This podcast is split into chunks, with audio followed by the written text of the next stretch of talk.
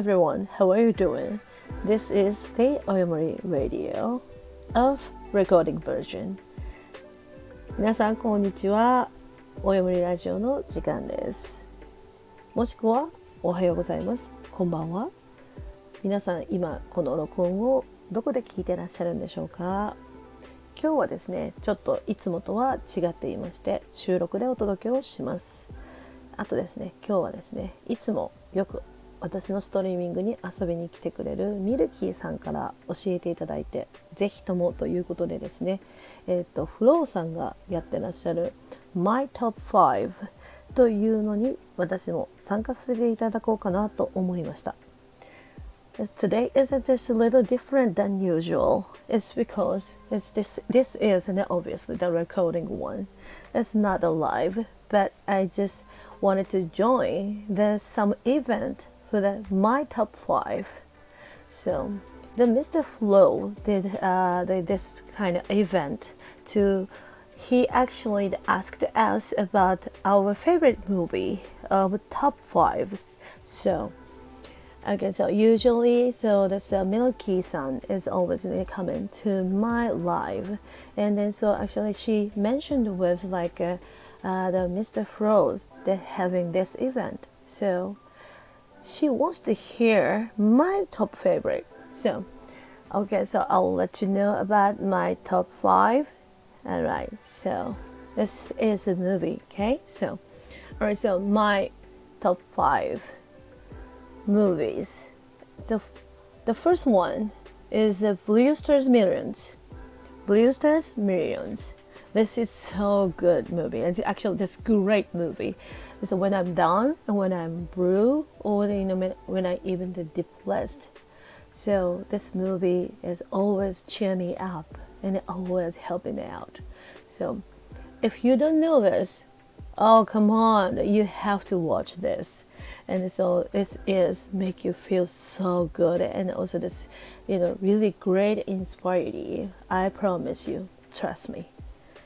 And next one is a very romantic movie and also the comedy uh, when harry met sally. This is also the classic movie i guess. Yeah that's kind of old. And you know this is the uh, theme of like again men and women be able to have a friendship or not. What do you think? So i didn't believe the women and men couldn't have any relation i mean just you know the without re- romantic relationship? No i don't think so you know. I don't believe they can have a friendship so. That's why so this is so interesting. Also that is so heartwarming just if you didn't see it yet so please see this one. And also the third one is oh god this is so classic. It's one flew over the cuckoo's nest. Yes this is in the jack nicholson is the main actor and also the stanley kubrick is the director. So both are my favorite you know the Stanley Kubrick, Kubrick movie and also the Jack Nicholson. Uh, he is the one of genius, and also this is maybe if you didn't see it, when you see this, you will surprise it. It's because this is not very much modern style of the psychiatric uh, the hospital so maybe you will so think it's going to right now? No, it didn't. Don't worry about it. But it's worth to see. So and also this really makes you feel I guess so what what should I say? That's serious, I guess. Yeah, and also this is the, all the time, all the time having a major issue. So for the whole society. So you, you I want you to watch this. Yeah. And also the next one is A Few Good Men. Of course it is.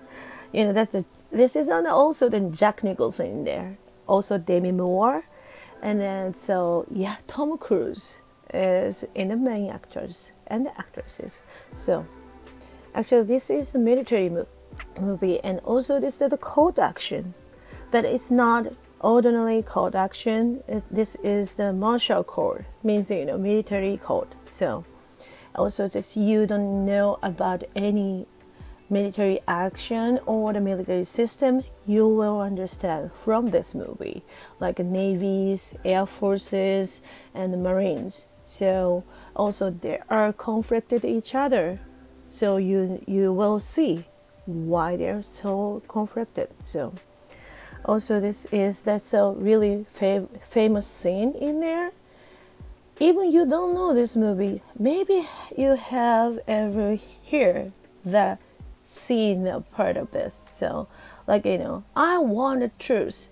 You can't handle the truth yeah like that right so have you ever heard of it so if you don't you have to watch it okay and then so I really, really, really, really hard to decide it. To five is should be the Solace. Yes, Solace. As in Anthony Hopkins in there. And also this is kind of new movie. But for me, it's in a recently didn't see any good movie. But this one is an exception. This is so great movie.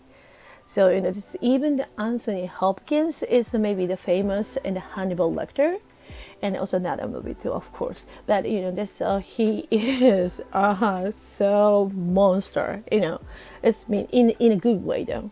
He is so great and genius. I love him. So, you know what? You know, I love movies. So that's why it's so hard to decide. Only five movies. Oh, come on. So I need to talk more. But, you know, just uh, whatever, you know, they says, I just he says, actually, Mr. Flow says, and only that I can choose the top five. You know, this is not even a top five. I really cannot say that, you know. Maybe I could choose like from the horrors or the maybe mysteries or the love and romances or maybe the uh, science fiction or any other kind of some movie I can tell and I can talk all day long, you know. Once I open the mouth with the movie things, it's not enough, even not ear. So okay, I should stop talking, right? So, but this is the my top five, like Brewster's Million Millions, and When Harry Met Sally, One Flew Over the Cuckoo's Nest, A Few Good Men, and Solace. In the Japanese title says Brewster's Millions, Minor Brothers, When Harry Met Sally, 恋人の予感 One Flew Over the Cuckoo's Nest, カッコーの巣の上で。A few good men, a few good men. Solace, playing game. That's it then. So if you don't see it, please check it. And if you see it, so please tell me how it is. I really wanted to talk.